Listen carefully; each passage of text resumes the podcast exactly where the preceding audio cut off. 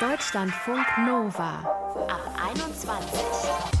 Heute mit Dominik Schottner. Schön, dass ihr dabei seid. Träume. Manchmal platzen ja so ganz leise. Pff, weg. Traum erledigt. Nur in diesem entschuldigt die Sprache Scheißjahr 2020. Da kommt der deutsche Außenminister Heiko Maas daher und sagt im März mit Blick auf Corona. Aus diesem Grunde haben wir uns entschlossen, ab jetzt vor allen touristischen Reisen ins Ausland zu warnen. Diese Reisewarnung gilt weltweit. Moritz, einer von unseren zwei Gästen in diesem Ab 21 Podcast, den hat diese Warnung von Heiko Maas gerade erreicht, als er auf den Malediven war. Die Rückkehr auf einmal unsicher, aber noch mehr. Das Geschäft von Moritz, das Portal reisetopia.de, wurde auf einmal komplett stillgelegt, beziehungsweise, wie er uns erzählen wird, es hat sich von Grund auf verändert. Statt Reisen und Flüge zu verkaufen, ging es am Anfang der Pandemie nämlich vor allem um Hilfeleistungen. Die hat auch Carlotta Nautschide bekommen, und zwar von der Bundeswehr und der Deutschen Sporthilfe, denn Carlotta war und ist eine der besten deutschen Ruderinnen und hätte eigentlich an den Olympischen Sommerspielen in Tokio teilgenommen dieses Jahr. Die aber wurden wegen Corona ins nächste Jahr verschoben und die jahrelange Vorbereitung und vor allem ganz viel Vorfreude waren mit allem Mal wertlos, waren weg. Und genau darüber will ich jetzt mit Carlotta sprechen. Hi. Hallo. Wenn du das Wort Corona hörst, gehst du dann an die Decke?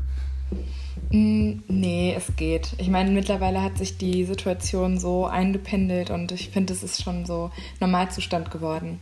Okay, also du bist nicht jetzt irgendwie so diffus sauer auf dieses Corona, weil es dir deinen großen Traum Olympische Spiele zumindest vorübergehend weggenommen hat?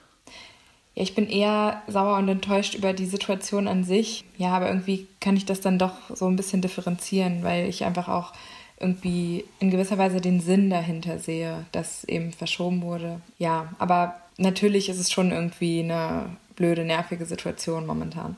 Ja, aber als du erfahren hast, dass die Spiele nicht stattfinden dieses Jahr, sondern erst nächstes Jahr, was war dein erster Gedanke?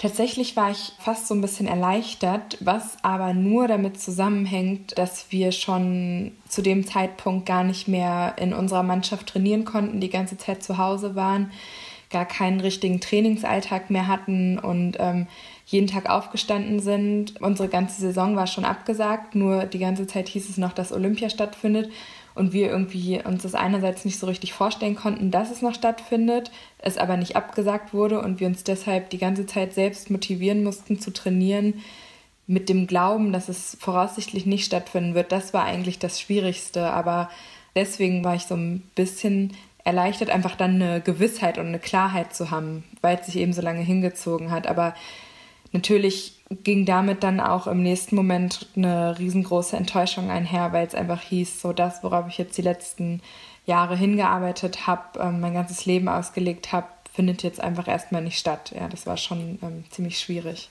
Ist das wirklich so krass, wie man das immer wieder mal liest, hört oder sieht, dass das wirklich Jahre sind, die so durchgetaktet sind auf den Tag oder die Tage dann der Spiele, auch was so die Trainingsbelastung und alles angeht? Ist das bei dir auch so gewesen? Ja, auf jeden Fall. Also die letzten vier Jahre war alles ähm, eigentlich auf Olympia vorbereitet. Wir arbeiten immer in so Zyklen. Also das heißt, es gibt das nacholympische Jahr, dann gibt es die Zwischenjahre, das vorolympische Jahr und das olympische Jahr. Und ähm, man merkt einerseits einfach, dass auf den internationalen Wettkämpfen das Niveau immer weiter ansteigt, vom nacholympischen Jahr bis zum olympischen Jahr dann hin. Und Andererseits natürlich auch wir, das, also wir machen viel, viel mehr Training. Wir fahren in mehr Trainingslager über den Winter. Wir haben mehr Trainingsstunden in der Woche. Die Spannung wird auch größer. Also das, ja, das merkt man schon sehr, sehr stark.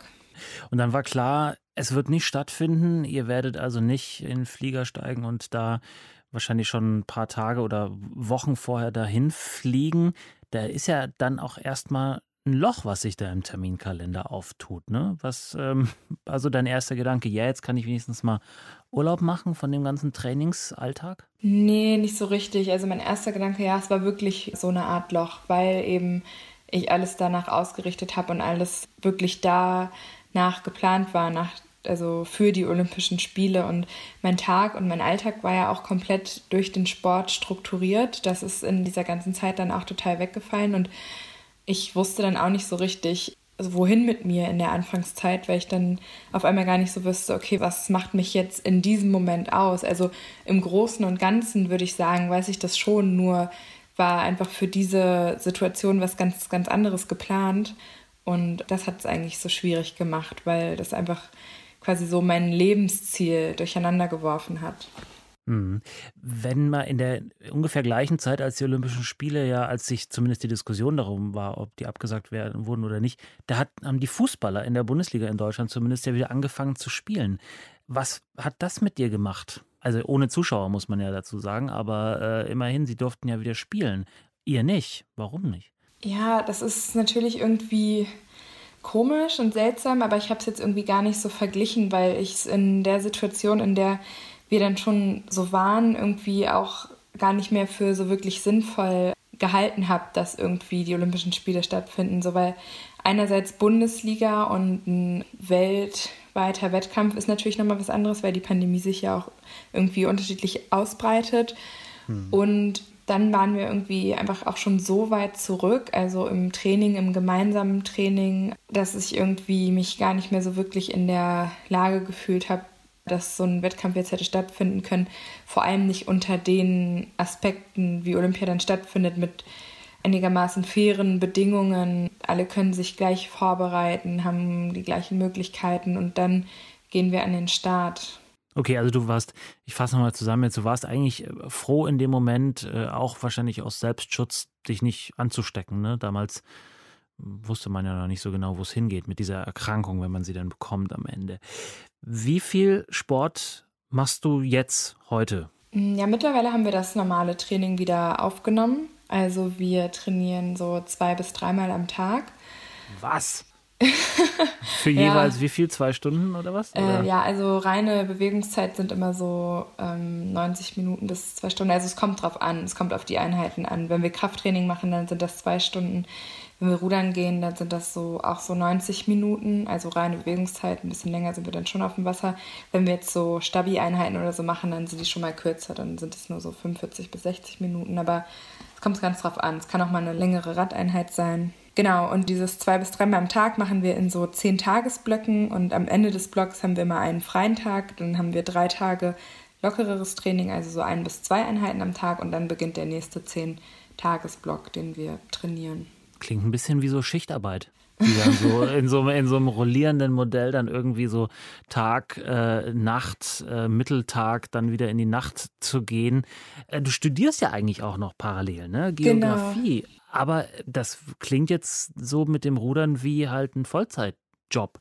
Ja, ist es auch. Also das Studium musste schon auch in den letzten Jahren ganz schön zurückstecken. Diesen Winter habe ich ein Urlaubssemester genommen, um mich halt wirklich top auf die Olympischen Spiele vorzubereiten, um einfach mich am Ende nicht zu ärgern, dass ich nicht alles auf diese Karte gesetzt habe. Genau, ärgert ja. sich jetzt vielleicht schon ein bisschen, obwohl ich es ja ziemlich weit gebracht habe, auch in dem Jahr. Also das ist jetzt, glaube ich, schon eine gute Ausgangssituation. Wir sprechen ja in dieser Ab 21 darüber, dass äh, berufliche Träume äh, wegen äh, Corona geplatzt sind. Du hast jetzt ja schon erzählt, wie viel Zeit du damit verbringst. Hat es denn auch dann bei dir zu irgendwie Einnahmeausfällen geführt, weil du jetzt nicht zu Olympia konntest? Das ist ja dein Job sozusagen, ne? Ja, ähm, das glücklicherweise nicht. Ich bin ja zum einen unterstützt durch die Bundeswehr, weil es gibt so verschiedene Sportfördersysteme in Deutschland und da ist quasi eine Säule davon die Bundeswehr, die da viele Förderungen übernimmt während des Sports. Zum anderen die Sporthilfe. Da wurde uns aber von beiden Seiten zugesichert, dass die Förderungen erstmal beibehalten werden können, was vor allem jetzt über die Sporthilfe echt eine gute Sache ist, weil ein Großteil durch Spendengelder auch finanziert ist und ähm, ja, dann natürlich jetzt auch viel mehr Ausgaben kommen. Aber da sind, bin ich ganz glücklich, dass ähm, mich dann finanziell die Corona-Pandemie nicht so betroffen hat. Hm. Nichtsdestotrotz hast du dir vielleicht auch mal Gedanken gemacht jetzt in der Zeit, ob es das wirklich so ist mit dem Rudern, weil man da so erstens natürlich von der eigenen Leistung so krass abhängig ist. Zweitens dann natürlich, wie man jetzt sieht, auch die ganze Geschichte doch auch einigermaßen verletzlich ist, so eine Sportveranstaltung. Ne? Also das kann ja dann auch nochmal passieren, sowas. Also äh, kurz gefragt, hast du dir Gedanken über einen anderen Job gemacht? Das ist natürlich wirklich, wirklich ganz schwierig. Ich würde sagen, oder ich sehe Rudern jetzt gar nicht so direkt als Job, sondern eher so, also eigentlich ist es ein Hobby, was so ein bisschen zur Lebensaufgabe geworden ist. Also so die Teilnahme an den Olympischen Spielen. Ähm, und natürlich, ich glaube, das haben alle in ihrer Sportlaufbahn oder viele einfach, dass sie sich mal Gedanken machen, okay, ist es das überhaupt wert und was möchte ich eigentlich wirklich? Und diese Gedanken habe ich natürlich auch schon gehabt und vor allem auch jetzt während der letzten Zeit. Ähm, also meine Planung war natürlich auch ganz anders. Ich wollte jetzt wirklich zu Olympia war so nah dran und das ist jetzt ausgefallen und ich habe mich natürlich auch gefragt, ob ich das jetzt noch mal ein Jahr so durchhalten kann mit dem ganzen Training, mit den Umfängen, mit dem Druck, der dazugehört. Ja. Und was ist die Antwort? Ähm, ja, die Antwort ist erstmal ja, genau, weil es wie gesagt eben irgendwie mein Lebensziel ist, schon seit ich mit dem Leistungssport angefangen habe und jetzt bin ich so nah dran, deswegen kann ich jetzt einfach nicht aufgeben. Und das heißt, die Qualifikation für äh, Tokio 2020 gilt dann auch für 2021 automatisch oder müsst ihr euch nochmal neu qualifizieren? Nee, leider nicht. Also das Boot ist zwar qualifiziert, also es gibt diesen Vierer, in dem ich jetzt gerade sitze, und der ist qualifiziert, aber die Leute sind nicht qualifiziert. Das heißt, wir müssen uns schon nochmal neu beweisen und unsere Leistung bestätigen, dass wir eben weiterhin da reingehören. Also das heißt, wenn jetzt jemand kommt und einfach bessere Leistung bringen, kann es schon sein, dass ähm, jetzt Leute ausgetauscht werden. Ich denke, also das ganze Boot wird nicht ausgetauscht werden, aber mit Einzelpersonen kann das immer wieder passieren. Leider schon. Das heißt, dein Traum ist zwar weiter am Leben, aber du musst auch ganz schön viel dafür tun, dass du ihn äh, nicht selber zum Zerplatzen bringst. Genau, ich muss eigentlich jetzt nochmal die gleiche Olympia-Qualifikation, wie ich sie im letzten Jahr durchgemacht habe, nochmal durchmachen. Also sicher bin ich da überhaupt nicht und das ist eigentlich auch so das, das Heftige, weil das ist wirklich so ein enormer Druck und man muss so hart an sich arbeiten und so viel zurückstecken und das geht eben nicht so oft und vor allem auch nicht so oft hintereinander und deswegen ist es echt jetzt ja krass, das direkt zwei Jahre hintereinander machen zu müssen. Carlotta, eine der besten deutschen Ruderinnen, hat sich jahrelang auf die Olympischen Spiele 2020 in Tokio vorbereitet und dann wurde es nichts wegen Corona. Uns hat sie erzählt, wie sie das Ganze verarbeitet hat und äh, wie sie sich auf die kommenden Olympischen Spiele in Tokio 2021 vorbereitet.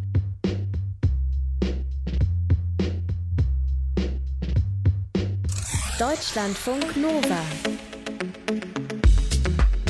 In der Corona-Zeit sind jetzt auch einige Träume geplatzt, zum Beispiel der von Moritz. Moritz jettet normalerweise gerne um die Welt, übernachtet gerne in guten Hotels, fliegt mit den besten Airlines der Welt und das am liebsten auch noch in der Business Class für möglichst wenig Kohle, weil er hat ein Talent.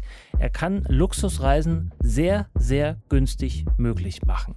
Aber jetzt ist seit Monaten eben nichts mehr mit luxuriös mit dem Flugzeug reisen, weil Corona Moritz und seinem Team vom Portal reisetopia.de einen dicken, fetten Strich durch die Rechnung macht.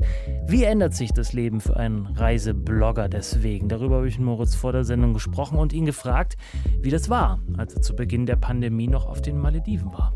Das Timing war tatsächlich ganz interessant, was meine Reise auf die Malediven anging, weil schlichtweg äh, am Anfang, als ich losgeflogen bin, das war ganz früh im März, also in den ersten Märztagen, noch alles relativ normal war in Deutschland. Es gab noch fast gar keine Coronavirus-Fälle.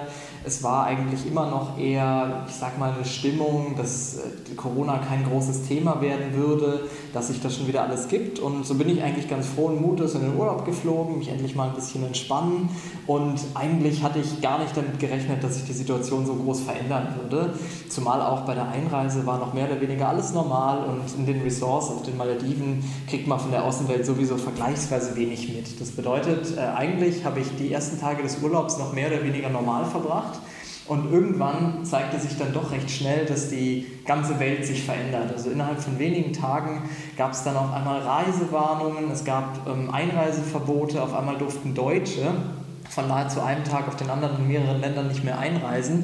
Flüge wurden gestrichen etc. Also mitten in meinem Urlaub sozusagen hat sich die Welt einmal komplett verändert, was, was Reisen angeht, was für mich auch ich bin ja auch erst 27 mittlerweile, damals 26, wirklich die noch nie vorgekommen ist. Ja. Und das hat natürlich die, die Entspannung irgendwie so ein wenig kaputt gemacht in den letzten Tagen. Ich bin am 17. März zurückgeflogen, also wirklich schon. Und wie, ganz kurz, Moritz, wenn ich kurz einhaken äh, darf, also zurückgeflogen sagst du jetzt ja so easy peasy, das hat sich ja in manchen Fällen gerade für Menschen, die weiter weg waren, und Malediven ist ja jetzt nicht um die Ecke, hat sich das ja schon ein bisschen komplizierter gestaltet. Wie war das bei dir? Warst du auf einem von diesen Bundesregierungsrettungsflügen oder hast du es noch auf eigene Faust hinausgeschafft, in Anführungsstrichen? Das war tatsächlich auch, auch eine ganz interessante Situation, weil ich beim Hinflug bin ich noch mit Oman Air über Muscat geflogen und das wäre ja eine etwas, ich sag mal, schwierigere Route gewesen, weil es eben Umstieg inkludiert hätte. Auf dem Rückflug hatte ich tatsächlich schon einen Direktflug mit Condor gebucht, von äh, Malé nach Frankfurt zurück, weswegen ich von Anfang an auch so ein bisschen entspannter war, weil ich mir immer dachte, so ein Direktflug nach Deutschland, wahrscheinlich kommt man damit noch raus. Und tatsächlich mhm. hat sich dann am Ende auch gezeigt, gerade dieser Flug, das war dann tatsächlich auch schon einer dieser, der dann gleichzeitig offiziell als Rückholflug deklariert wurde, also auf dieser wunderbaren Liste der Bundesregierung aufgetaucht ist, was sich aber tatsächlich nicht auf mein Ticket ausgewirkt hatte. Also das Flugzeug war dann mhm. komplett voll und die Stimmung am Flughafen war schon ganz komisch. Also alle waren wirklich in einer, ich möchte hier unbedingt ganz schnell weg Stimmung und auch schon, als wir im Hotel ausgecheckt waren, gab es nur noch fünf andere Gäste, die noch zurückgeblieben waren und es war dann wirklich schon, ich sag mal, einer dieser letzten Tage, an denen es noch einigermaßen normal lief. Weil ich hatte tatsächlich einfach Glück, weil ich, ich würde behaupten, zufällig sicherlich, weil ich sonst auch häufig sehr komplex fliege, einfach genau den richtigen Flug gebucht hatte und somit mhm. relativ wenig Probleme hatte. Ja, jetzt, du hast es selber schon angesprochen, deine Firma, du bist Reiseblogger, ihr verdient Geld äh, mit dem, was ihr da macht. Ähm, wie ist es, wenn du da am Ende vor dem Reisen warnen musst? Also im Prinzip vor eurem Geschäftsmodell warnen? Mhm. Für uns war das äh, vom ersten Tag an eigentlich eine klare Sache, weil für uns äh, klar war, wir müssen den Leuten ab dem ersten Tag, an dem für uns deutlich wurde, dass das Coronavirus Reisen für immer verändern wird, dass wir den Leuten helfen müssen. Wir haben am ersten Tag direkt eine ähm, E-Mail-Adresse eingerichtet, um Leuten mit Fragen zu helfen, um den Leuten zu helfen, Rückholflüge zu organisieren, um ihnen auch zu sagen, hey, hier gibt es noch kommerzielle Flüge, zum Beispiel mit Qatar Airways, mit denen ihr heimkommt und haben unser gesamtes Geschäftsmodell im Prinzip von einem Tag auf den anderen umgestellt. Von wir zeigen euch, wie ihr tolle Reisen buchen könnt, zu wie kommt ihr sicher nach Hause, was müsst ihr wissen über die Entwicklungen in der Corona-Krise, wie bekommt ihr euer Geld zurück für stornierte Flüge und so weiter. Also sozusagen ein komplettes Newsportal aufgebaut, das sich mhm. ausschließlich um Hilfe auf dem Weg zurück nach Hause sozusagen spezialisiert hat und haben dieses Modell wirklich auch ein bis zwei Monate durchgezogen, bis diese Rückholflüge mehr oder weniger abgeschlossen sind und uns seitdem mehr oder weniger darauf fokussiert, den Leuten zu sagen, hey, hier sind die spannendsten Reisenews, also alles, was passiert, ob das darum geht, dass Flüge wieder aufgenommen werden, dass die Einreisebestimmungen sich verändern. Also wirklich zu einem Portal zu werden, auf dem jeder alles zu dem Thema Reisen findet und auch jetzt eben mit dem Aufleben der Reisen, wieder zumindest den Reisen innerhalb von Deutschland und Europa, ja. uns wirklich darauf zu fokussieren und den Leuten zu sagen, hey, es gibt auch in der Nähe tolle Erlebnisse, die ihr machen könnt und wir geben euch schlichtweg alle Informationen dazu, um jetzt sicher und trotzdem eben weiterhin exklusiv und luxuriös reisen zu können. Also ihr habt dann euch komplett verlagert auf diese Hilfeangebote, habt aber mit dem eigentlichen Geschäft wahrscheinlich kein Geld mehr verdient, oder wie groß war der Einbruch? Also der Einbruch war in den ersten Wochen natürlich katastrophal. Also wir haben im äh, April und Mai gesehen, dass die Zahlen im Vergleich zum Vormonat doch um 50 bis 75 Prozent runtergegangen sind. Also das heißt ganz kurz, das heißt, es haben doch noch Leute was gebucht über euch, ja? Ich glaube, dazu muss man einen kleinen Blick in unser Geschäftsmodell werfen. Wir verdienen unser Geld grundsätzlich nicht nur mit äh, gebuchten Reisen, sondern auch mit der Vermittlung von verschiedenen Produkten aus dem Reiseumfeld. Also das betrifft mhm. zum Beispiel Kreditkarten, aber auch Koffer und ähnliche Dinge, bei denen der Markt natürlich nicht vergleichbar eingebrochen ist. Also das bedeutet, wir haben gesehen, dass ich sage mal, die Flugbuchungen sind im Prinzip auf Null gefallen, weil wir wir nahezu nur Langstrecken vermarkten und auch bei unserem Hotelprodukt, äh, also Rasitopia Hotels, das in den letzten Monaten sehr wichtig für uns geworden ist, haben wir gemerkt, dass die Leute gerade im März, April und Mai nahezu keine Aufenthalte mehr gebucht haben. Natürlich wegen dem Lockdown ist es relativ klar, es gab eigentlich auch keine Möglichkeit, aber wir haben trotzdem in dieser Zeit ähm, immer noch einige andere Dinge verkauft und ganz wenige Buchungen auch einfach für die Zukunft erhalten, also für den Herbst, mhm. für den Winter. Aber man muss ganz ehrlich sagen, im Reisebereich Bereich lag unser Einbruch sicherlich bei 90 Prozent, aber in unseren anderen Geschäftsbereichen war der Einbruch natürlich deutlich weniger problematisch. Jetzt seit dem Sommer, ganz grob, hat sich der Flugverkehr wieder einigermaßen stabilisiert. Alle, die nicht fliegen, werden es daran gemerkt haben, dass es doch mal den einen oder anderen Kondensstreifen wieder am Himmel gibt. Welche Reisen hast du in diesem Sommer gemacht? Tatsächlich war ich diesen Sommer auch relativ selten weit weg, muss ich ganz ehrlich sagen. Was, äh, wir haben auch selbst alle im Team eigentlich nahezu keinen Nutzen davon gemacht, die europäischen Reisen wieder anzugehen, sondern haben uns fast alle darauf äh, fokussiert, in Deutschland oder zumindest im ganz nahen Ausland ähm, zu sein. Ich zum Beispiel war drei Tage in Prag einmal, zwei schönen Hotels angeguckt, habe äh, eine wirklich tolle Zeit in der Stadt verbracht, die ansonsten extrem voll war und äh, in diesem Jahr einfach super entspannt war. Also man konnte auf der Karlsbrücke zum Beispiel komplett alleine stehen, teilweise am Morgen, was eigentlich absolut nicht vorstellbar ist. Mhm. Und war ansonsten unter anderem auch noch in Dresden und jetzt gerade im Sommer auch nochmal äh, eine Woche in der Schweiz, in den Bergen. Ich war unter anderem auch am Genfersee und habe einfach ich sag mal, den Fokus darauf gelegt, in wirklich schönen Hotels zu übernachten, also den Luxus trotzdem weiter zu genießen, aber trotzdem einfach nicht weit von Deutschland weg zu sein, einfach um sicher, schnell und einfach heimzukommen und auch in einer Region zu sein, in der die Coronavirus-Zahlen einfach niedrig sind. Und mhm. das ist auch ganz ehrlich einfach das, was wir bei unseren äh, Kunden auch gemerkt haben, gerade was Hotels angeht. Über 90 Prozent unserer Buchungen in den letzten Monaten waren ausschließlich für Hotels im deutschsprachigen Raum. Und äh, das Ganze hast du dann äh, per Flugzeug gemacht oder per Bahn oder Auto? Weil ich meine, das sind ja doch sehr kurze Strecken. Da lohnt es sich ja auch so zeitlich oft überhaupt nicht, ins Flugzeug zu steigen. Jedenfalls meine Erfahrung. Es kommt tatsächlich ein bisschen drauf an. Also selbstverständlich fahren wir ähm, innerhalb von Deutschland sowieso im gesamten Unternehmen nur mit dem Zug. Also das ist für uns bei innerdeutschen Reisen generell, ich sag mal, die Vorgabe. Und auch bei allen europäischen Reisen, bei denen sich das für uns einigermaßen umsetzen lässt, ist das so ein bisschen die, die Policy, die wir auch in unserem Privatleben leben. Also ich war natürlich in Dresden zum Beispiel mit dem Zug, das ist aus Berlin natürlich auch sehr einfach. Und ich war auch in Prag mit dem Zug, weil das mhm. auch noch relativ gut machbar ist. Und nach Genf zum Beispiel bin ich geflogen, schlichtweg, weil man Genf von hier mit dem Auto oder mit dem Zug nahezu nicht erreichen kann. Das dauert dann deutlich über zehn Stunden, was dann natürlich nicht mehr wirklich praktikabel ist. Und mhm. das war aber natürlich auch ein ähm, etwas komisches Erlebnis, weil die Flüge natürlich auch nicht mehr genau dasselbe sind. Und ich würde ganz ehrlich auch aktuell nicht unbedingt dazu raten, allzu viel zu fliegen. Hin und wieder, wenn es nicht anders geht, ja. Aber ich denke, man kann aktuell auch sehr gut mit dem Zug oder auch mit dem Auto Urlaub machen und auch schöne Erlebnisse genießen. Malediven sind natürlich ein bisschen schwierig mit Auto oder Zug. Geht auch, aber also irgendwie wird man da mit dem Zug bis zum gewissen Punkt auch kommen, aber dann irgendwann muss man umsteigen, auf jeden Fall. Wie wirst du denn mit deinem Job, wie wirst du mit reisetopia.de weitermachen? Also, weil du ja gerade auch schon in dem Satz gesagt hast, das Reisen wird sich grundlegend verändern durch Corona. Wird sich dann eure Arbeit auch grundlegend verändern, oder? Ist tatsächlich äh, insofern für uns gar nicht so problematisch, dass wir in den letzten Monaten gemerkt haben, dass eine leichte Umstellung des Geschäftsmodells auch äh, sehr erfolgreich sein kann. Wir haben mittlerweile sieben Mitarbeiter mehr als vor der Corona-Zeit. Also wir mussten uns von keinen Mitarbeitern trennen und haben unser Team sogar ausgebaut, weil wir merken, die Leute interessieren sich weiterhin extrem für das Thema Reisen. Sie interessieren sich nur für eine andere Art von Reisen. Deswegen liegt bei uns schlichtweg der Fokus mittlerweile darauf, den Leuten zu sagen, das könnt ihr innerhalb von Europa machen. Diese Hotels sind besonders interessant. Wir haben zum Beispiel unseren Hotelbereich im Verhältnis zum Flugbereich mehr als vervierfacht. Also das Hotelgeschäft läuft ausgezeichnet gut, weil wir sehr viele tolle tolle und exklusive Hotels innerhalb von Europa und besonders innerhalb von Deutschland anbieten können, während das Fluggesellschaft bei uns einfach deutlich weniger wichtig geworden ist. Aber wir müssen grundsätzlich nicht unser Geschäftsmodell verändern. Wir haben einfach nur die Inhalte verändert und zeigen den Leuten auf, wie sie mittlerweile wieder sehr gut innerhalb von Deutschland und innerhalb von Europa reisen können und trotzdem von tollen Vorteilen profitieren können, mit, mit einigen Tricks Luxusreisen weiterhin günstig genießen können, auch wenn es vielleicht nach Hamburg statt auf die Malediven geht sagt Moritz Lindner vom Portal reisetopia.de. Statt Luxusflugreisen vermittelt er heute eher Luxushotels in Deutschland, die man aber auch mit dem Zug erreichen kann. Corona hat an der Stelle also zumindest schon mal was für die Umwelt getan.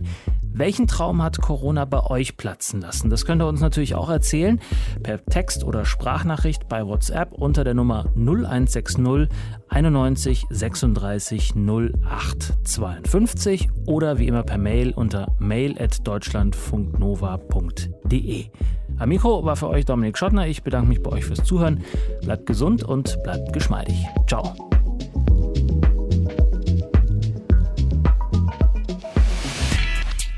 Deutschlandfunk Nova ab 21. 21. Die Podcasts jederzeit auch auf deutschlandfunknova.de.